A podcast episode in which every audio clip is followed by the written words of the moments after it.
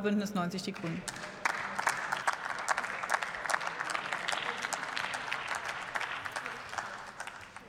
Sehr geehrte Frau Präsidentin, lieber Kollege Kuan, erst einmal herzlichen Glückwunsch äh, zur ersten Rede. Aber ich will Ihnen schon sagen, wir haben uns jetzt hier in den letzten Wochen nicht zurückgehalten, sondern auch, als wir noch nicht an der Regierung waren, über das Thema Überbrückungshilfe 4 gesprochen. Und wir danken auch für die Zusammenarbeit mit dem damaligen geschäftsführenden Minister Peter Altmaier. Und auch Robert Habeck wird das jetzt in die Hand nehmen, dass wir da zielgerichtete, gute Hilfen schaffen für die Wirtschaft. Das ist uns ein großes Anliegen. Und mir wird es traurig ums Herz, muss ich Ihnen sagen, von der AfD, wenn ich Sie reden höre. In München wird jetzt am Wochenende in der Clubszene eine große Aktion beginnen, wo alle Clubs unter dem Motto Wenn schon nicht tanzen, dann doch wenigstens impfen in die Vorlage geben, von 10 Uhr bis 22 Uhr mit umfassendem Angebot und dafür sorgen, dass wir endlich in Deutschland eine höhere Impfquote kriegen. Und ich würde Sie bitten, dass Sie dort, wo Sie Verantwortung haben, in den Kreisen, in den Kommunen, Gott sei Dank nicht in Landesregierungen, dass Sie dort endlich anfangen, auch die Menschen zu motivieren, impfen zu gehen. Warum haben wir in Sachsen einen wochenlangen Lockdown? Weil Menschen wie Sie den Menschen vor Ort einreden, dass sie sich nicht impfen lassen sollen. Sie sind verantwortlich für die Schließung der Gastronomie. Aber was viel schlimmer ist, Sie sind mitverantwortlich dafür, dass die Krankenhäuser volllaufen.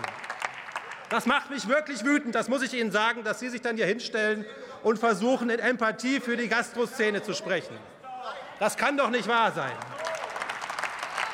Wenn wir wie in Kanada, in Portugal, in Spanien oder auch in Bremen heute schon so weit wären, hätten wir die Probleme nicht. Dann hätten wir eine viel lebendigere Kulturszene, eine viel lebendigere Gastroszene und auch der Einzelhandel hätte dieses Leid nicht, was er hat. Und er hat ein Leiden momentan zu ertragen, weil die Menschen verunsichert sind, weil die Zahlen so hoch sind. Und das ist wirklich etwas, was uns alle sehr, sehr bedrückt. Und da helfen auch Wirtschaftshilfen natürlich auf Dauer nicht. Ich verstehe alle, die sagen, wir brauchen eine Perspektive. Und ich will auch mal kritisch sagen, in den letzten Jahren sind es jetzt schon so, sind nicht alle Maßnahmen, die getroffen worden sind, sehr plausibel. Ich komme aus Bayern. Wir haben jetzt, ja, da merkt man schon dann an der Reaktion, dass das Menschen verstehen. Wir haben zum Beispiel jetzt im Bereich der Gastronomie 2G, das sei den Gastwirten gegönnt und dadurch funktioniert die Gastronomie, soweit sie funktionieren kann. Wir haben im Bereich der Kultur 25 Prozent Kapazität und 2G plus. Wenn ich ins Theater gehe mit Maske und mich teste und 2G habe, dann kann das Theater eigentlich so auf Dauer nicht funktionieren. Wenn ich ins Theater Kneipe gehe gegenüber, habe ich 100 Prozent Auslastung. Das verstehen viele auch im Kulturbereich nicht. Und da kann ich wirklich auch nachvollziehen, dass wir da auch noch mal nachbessern müssen, wo Regeln einfach nicht mehr verständlich sind. Ich will aber auch sagen, dass wir wirklich jetzt dafür sorgen müssen, dass die Unsicherheiten, die bei den Schaustellern zum Beispiel jetzt über die Weihnachtsmärkte, dass wir da auch noch mal rangehen und diskutieren.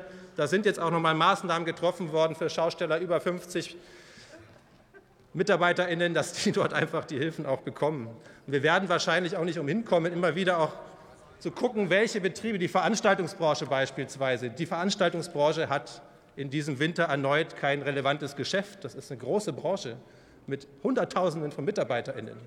Wir können also auf Dauer nur eines bieten, wenn Sie mich dazu direkt fragen. Wir müssen endlich es schaffen, Boosterkampagne, Impfkampagne hoch, Sicherheit schaffen durch höchsten Gesundheitsschutz. Und das ist der Weg. Und da müssen wir jetzt alle kraftvoll zusammenarbeiten, dass wir das auch wirklich hinkriegen und die Regeln nachvollziehbar machen. Es wird wieder ein harter Winter und wir müssen auch jede Regel immer auch hinterfragen und gucken, wenn Zahlen nach unten gehen, dann müssen die auch nicht immer so bleiben. Das will ich auch hinzusagen. Die Länder haben ja auch Vollmachten. Trotzdem ist es gut, dass wir eine Einheitlichkeit jetzt geschaffen haben. Das war ja oft auch nicht darstellbar. Es wohnen ja nicht alle Menschen in einem Bundesland und gehen nicht über die Landesgrenze, dass sie dann nicht mehr wussten, wo sie heute dran sind, wenn sie von Baden-Württemberg nach Bayern zum Beispiel gehen. Also da sind auch einfach Einheitlichkeit ein gutes Vorbild in den Bereichen, wo es sinnvoll ist. Aber vor allem das abzuschließen. Wir verstehen das Leid, wir verstehen, dass hier einfach auch Wut unterwegs ist. Ich kann das verstehen, weil ich auch mit vielen spreche, wie Sie hoffentlich auch. übrigens auch manchmal Vorschläge gemacht habe, zum Beispiel die Außenwirtschaft nach dem ersten Lockdown in München dann die Gastronomie auf die Straße zu holen, wo das möglich war, sehr, sehr schnell. Kollege Rolloff aus München weiß das auch. Also lassen Sie uns auch kreativ sein, dass wir gute Lösungen finden, wo es notwendig ist. Aber lassen Sie uns jetzt vor allem eine hohe Impfquote über den Winter besorgen, damit wir diese Situation nicht noch einmal ertragen müssen. Danke Ihnen.